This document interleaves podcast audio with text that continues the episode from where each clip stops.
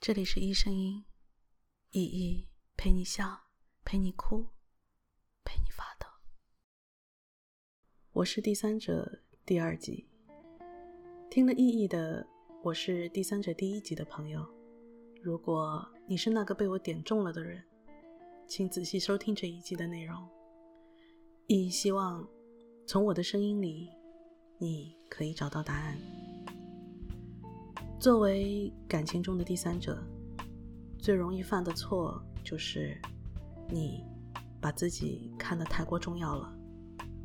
对方的甜言蜜语让你误以为自己对他有多么的重要，甚至以为自己的等候是值得的。但现实往往不那么美好。你必须了解，你真的对他有那么重要吗？他其实也没有那么在乎你。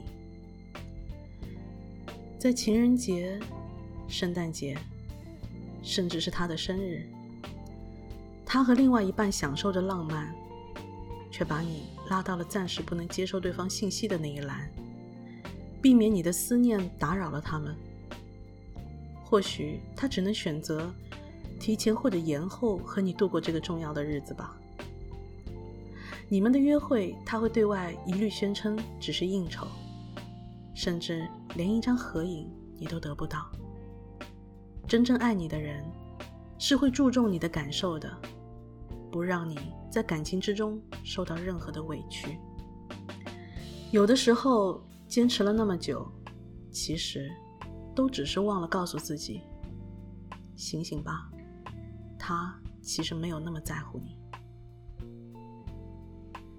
许多第三者陷在爱情里，是因为他们并不清楚自己渴望的是什么。因为寂寞，所以希望有个人可以陪伴自己；期待有个人可以疼爱自己，所以希望他的关心和陪伴。这个很正常。大部分人在成为第三者之前，其实只是单纯的期待有个人来爱。而你应该理解到，爱情虽然有笑有泪，但不该是充满不安的。